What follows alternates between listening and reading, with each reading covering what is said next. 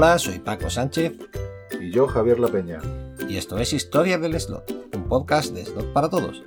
Hoy es el primer episodio y vamos a contaros la historia de, dos coches, en este caso serán el Ferrari 375 y el Maserati 250F. Primero hablaremos de los, coches originales, ¿no? los, que, los reales, y luego pues os comentaremos lo que sepamos, lo que llamamos la información que tengamos de los modelos dedicados al slot. Eh, bueno, Javier, ¿por qué no nos explicas tú por qué vamos a hablar concretamente de estos dos modelos? Bueno, pues empezamos nuestra serie de podcast con estos dos modelos, puesto que también fueron los primeros modelos que sacaron, se sacaron como coches de slot verdaderos. Me refiero a coches de slot verdaderos a un coche, a unos coches que tenían un motor eléctrico y eran y se manejaban con un mando. Entonces, por eso empezamos con estos dos coches a ser los primeros verdaderos de slot. Mm, vale, perfecto.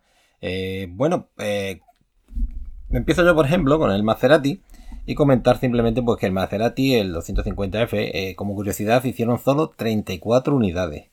bastante pocas unidades, pero bueno, es las que hicieron. Este coche mismo se construyó entre 1954 y 1958. Y lo diseñó eh, Giulio Alfieri, por el nombre de no daréis que es italiano, que voy a contar. Y contaros una pequeña curiosidad que este hombre trabajaba antes en la marca Innocenti, ¿vale? Y que, mm, de nuevo, curiosamente, resulta que hizo un modelo que se llamaba Innocenti Mini, que, os sonará por lo de Mini, que si buscáis en internet, googleáis un poquito, vais a encontrar que son muy, muy parecidos. Después, eh, la mecánica de este, de este, coche, no vamos a entrar en, grandes detalles, pero bueno, vamos a hablar por lo menos del motor. El motor este coche llevaba un 2,5 litros de 6 cilindros que entregaba una potencia de 275 caballos eh, y unos 300 kilómetros por hora. Que luego, ya sabéis, en aquella época pues se tocaban mucho los motores y tal, y, y acabaron llegando a los 320 kilómetros por hora. e incluso salió una versión con un motor V12. Este coche pues, es más famoso porque fue pilotado precisamente por Fangio, que se hizo con, creo que fueron tres, tres mundiales, haciendo 10 podios concretamente, y inclusive en 8 de los podios esos fueron, fueron victorias. Siendo, por ejemplo, uno de los campeonatos más, digamos, que más conocido fue cuando cuando participó en Nürburgring, Nürburgring, vaya que nombrecito de este, de este, circuito, pese a que sea uno de mis circuitos favoritos, me cuesta mucho pronunciarlo. Y, bueno, podría contar la historia en el caso de, en algún caso, pero bueno, es bastante larga, ya de todas formas al fin y al cabo os contaré, os diré de dónde he sacado esta información y podéis mejor ir a verla en esta página web. Y esta es a bote pronto la, la información que he encontrado de Maserati. Hay mucha más historia, pero me he centrado más que nada en, contaros un poco la historia del coche eh, a los mandos de Fangio, por el hecho de que es el piloto más, remarcable, digamos, que ha pilotado este, este, vehículo. Bueno, Javier, ¿y qué nos puede contar tú de Bueno, pues Del, el Ferrari 375 eh, empieza la historia de este coche en 1950 junto con las carreras junto con eh, las carreras de Fórmula 1, el campeonato de Fórmula 1 que lo que el campeonato de Fórmula 1 empieza ese año en 1950. Antiguamente, anteriormente, perdón, había habido otras carreras, otras carreras, eh, pero eran únicamente, se denominaban Grand Prix, pero eran carreras de un pueblo a otro, eran carreras en las que las reglas, por la verdad, pues eran bastante, eran bastante tibias. Eh, eh, se decidió Mm, se formó la FIA en 1949, creo que fue en París, y entonces se decidió que a partir de 1950 serían las carreras de Fórmula 1. Entonces, eh, la Fórmula 1 nació, o el Ferrari 375 nació con el campeonato de Fórmula 1. Eh, como he estado diciendo hasta ahora, las carreras de las carreras estas, los Grand Prix, pues sí, Ferrari había participado con un coche el Ferrari 125, pero la verdad que no había conseguido muchos, muchos éxitos. Por lo tanto, la escudería decidió desarrollar un nuevo motor atmosférico de que diera 4.500 centímetros cúbicos. Eh, este trabajo se le encargó al diseñador Aurelio Lampredi en lugar de Giacomo Colombo, que había sido director técnico hasta entonces.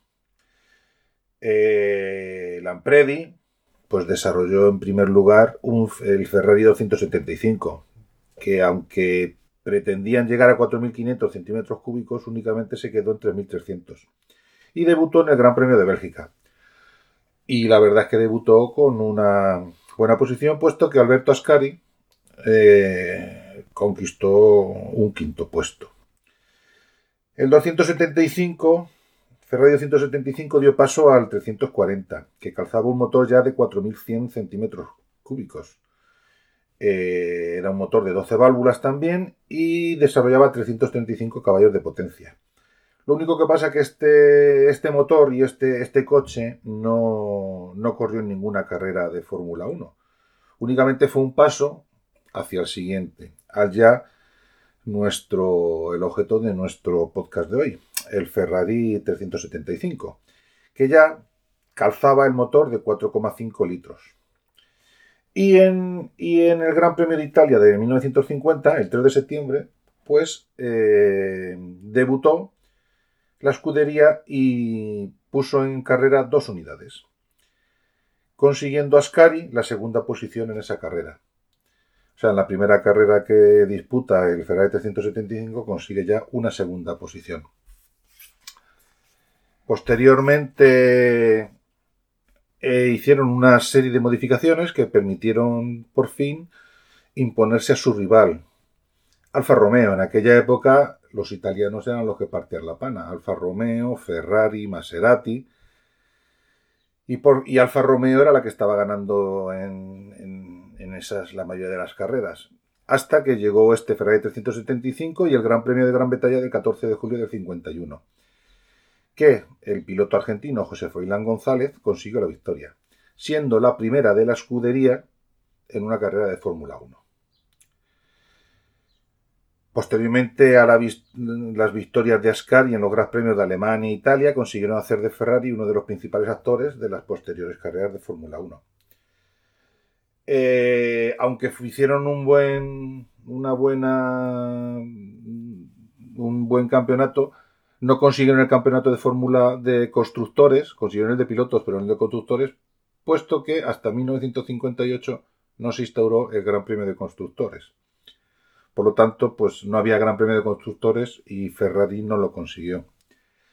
Posteriormente también eh, los cambios en las los cambios en las regulaciones hicieron que la Fórmula 1 cambiara, pues eso, cambiara las reglas del juego. Entonces, pues ya el motor, el motor del Ferrari 375 de 4.500 caballos, pues ya no podía competir en la Fórmula 1. Y entonces dejaron de... ¿Has 4.500 caballos? Perdón, 4.500 centímetros Vale, vale. sigue, sigue. Perdón. Entonces, pues eh, lo, lo, ya no, no, siguieron, no siguieron creando coches de Fórmula 1, pero ese motor lo pusieron en, coches para la Fórmula Indy y corrió eh, un, ese motor, no el coche, pero ese motor con otro, otro chasis y otra, y otra carrocería, corrió en las carreras de las 500 millas de Indianápolis. Como curiosidad, eh, bueno, corrió las 500 millas de, Indianápolis, pero no, la verdad es que no fue una cosa especialmente maravillosa. No sé si quedó veintitantos, en el puesto veintitantos, o sea que tampoco. Pero bueno, que sepáis que muchas veces si ponéis o buscáis Ferrari 375, si no ponéis el F1, a lo mejor os va a dar otro, otro modelo, que es un modelo más de, más de, más de calle, más, son los que compitieron en la, en las 500 millas de Indianápolis. Es curioso que por aquella época se le ponía esa nomenclatura, creo, ¿no? A muchos coches para distinguirlo, ¿no? Sí, no, es que era el, era el motor. Es que yo no sé si lo que harían era nombrar al motor en lugar de a la carrocería, ¿entiendes? Yo que en coches posteriores, ya no solo de, este, de esta época, he escuchado yo, bueno, que lo he leído y tal, que ponía un, le, solían poner también F1 para diferenciar lo mejor del modelo de calle. Pues sí, seguramente. Sí, había un modelo de calle, claro. Claro, claro, seguramente, seguramente hicieran eso. Bueno, pues como estaba diciendo, como curiosidad, podemos decir que Fernando Alonso, en, el Gran Premio de Gran Bretaña de 2011, antes de empezar la carrera, pilotó ese coche en homenaje al 60 aniversario de la primera victoria de Ferrari en una carrera de Fórmula 1. Y bueno, las características, si queréis saber un poco las características, pues ya me parece que las he dicho. Participó en 10 carreras, tuvo 3 victorias, hizo 13 podios y era un motor de 12 válvulas de 4.500 centímetros cúbicos y una caja de cambios manual de 4 velocidades. Eh, ¿Por publicidad era el motor final o el, con el que empezaron? No, el que empezaron era uno de 3.000 Sí, más o menos como pasó con el, con el Maserati, ¿no? Sí, exactamente. empezaron con uno, fueron desarrollando hasta conseguir el, el definitivo que ganó la primera carrera.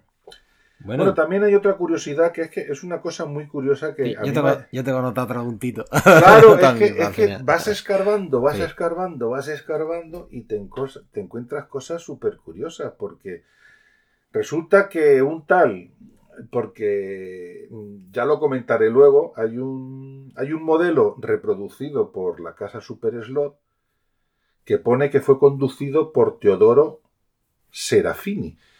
Entonces, claro, tú dices, bueno, Teodoro Serafini, porque tú siempre hemos escuchado hablar de Ascari, Alberto Ascari, Froilán González, ¿quién era este Teodoro Serafini? Bueno, pues este señor era un, piloto de motos que ganó un gran premio, un campeonato europeo de motociclismo en el 39.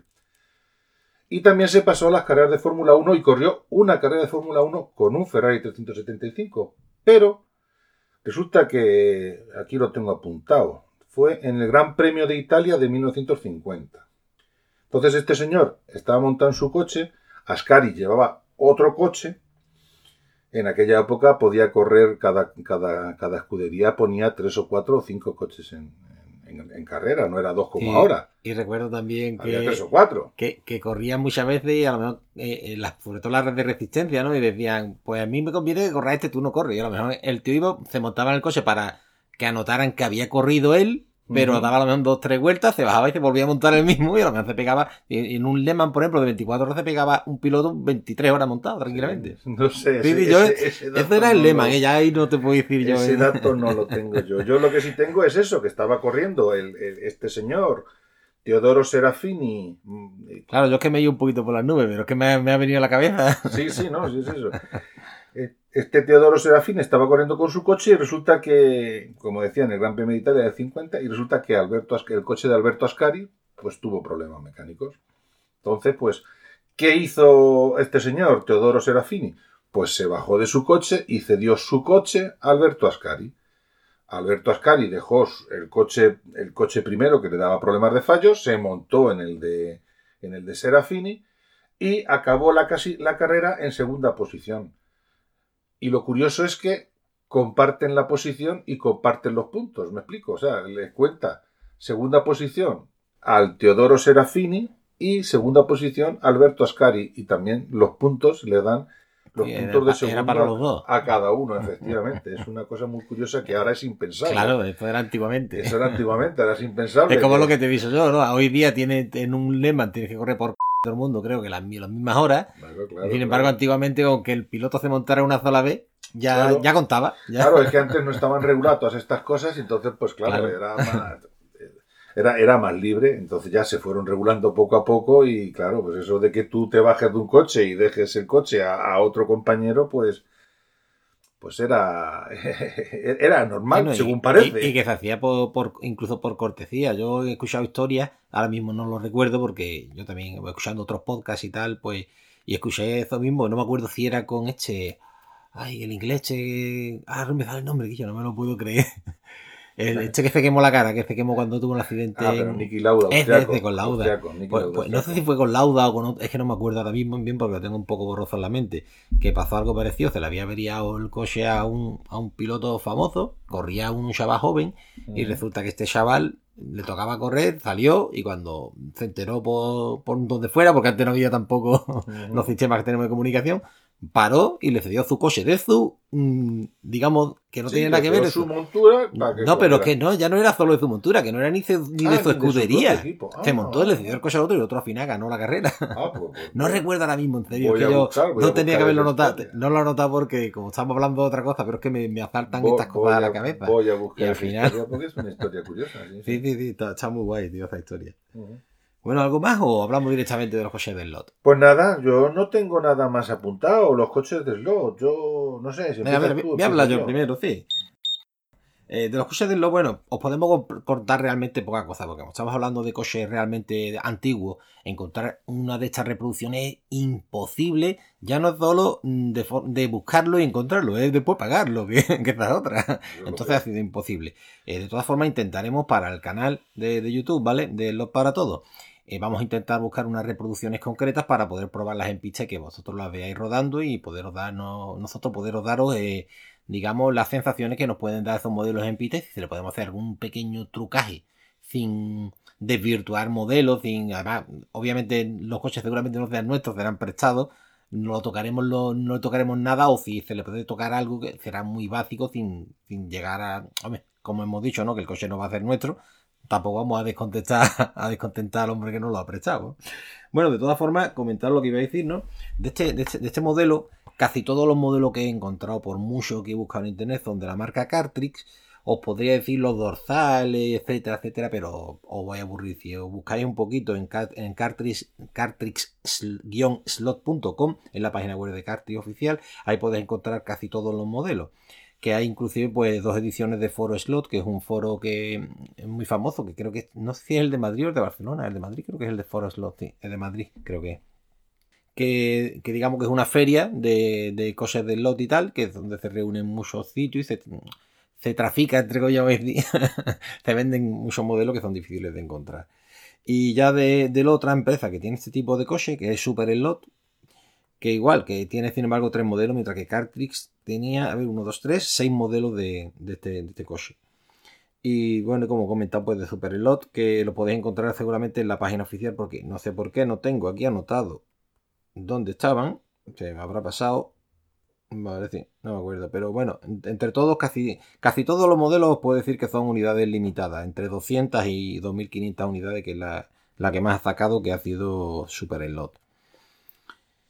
Eh, bueno, habla tú del tuyo, que has podido encontrar por ahí que tú lo has tenido más difícil que yo, ¿no? Creo, sí, porque yo de, de, este coche, del Ferrari 375, aparte de encontrar los dos que venían en, en los en, lo, en el paque en el paquete original en el circuito original yo he encontrado dos uno, uno azul y uno verde eh, no encontrado la marca ni nada de eso los he visto por internet. No ni marca tampoco ¿eh? no no no no. Supongo que serían Scalestri mm, antiguo la marca de los que serían Scalestri pero en concreto no.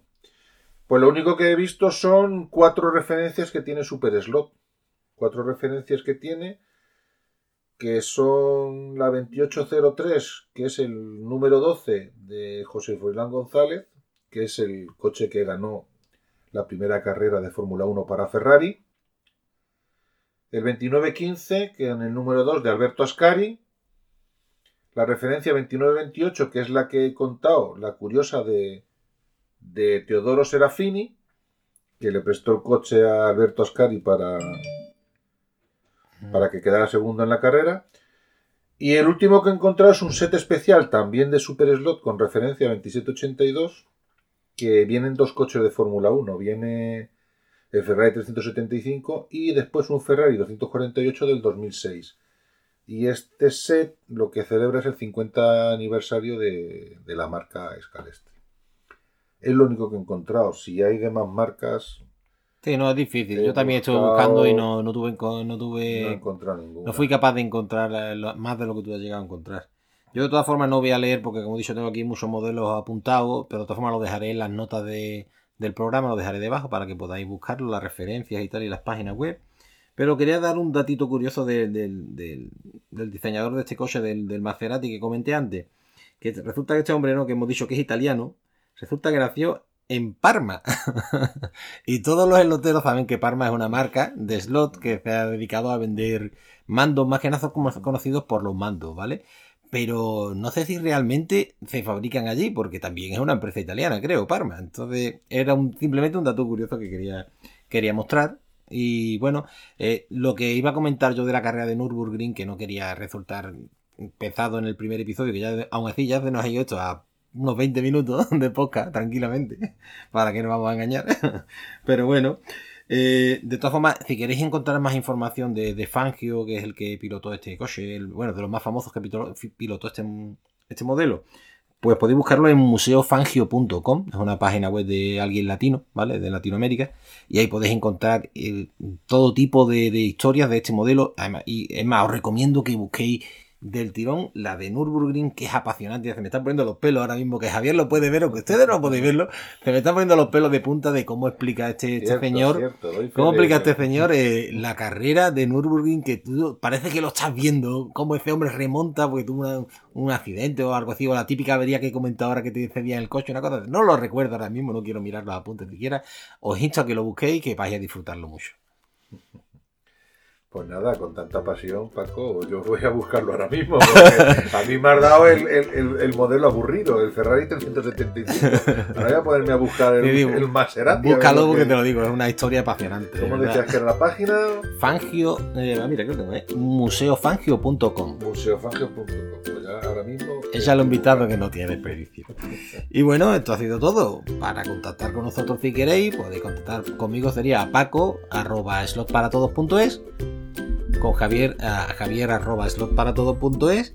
Eh, si queréis saber un poco más de nosotros, de los vídeos que tenemos en internet y tal, en slotparatodo.es, para que vamos a darle más vuelta.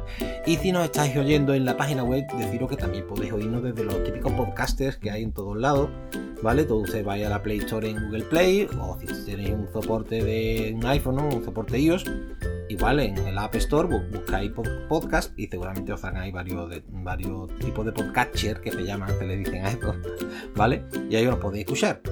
Y bueno, yo creo que hasta aquí, ¿no, Javier? ¿No tienes alguna cosita más que te tenga en la cabeza? Aparte de ese WhatsApp sonando tuyo por ahí. No, no es mío. No es mío, pues el mío está Lo he puesto el todo... Este- Ah, que era el mío, no estaba silenciado, madre. No, lo, he puesto todo en silencio, Paco. Esto como, como diría algún podcaster famoso, diría, esto es de primero de podcasting, el apagar móvil. Así que bueno, pues nada, pues yo no tengo más, más nada que decir, simplemente invitaron a, a ver si si gusta y volvemos en, en otro episodio. Bueno chicos, pues nada, hasta el próximo episodio. Adiós.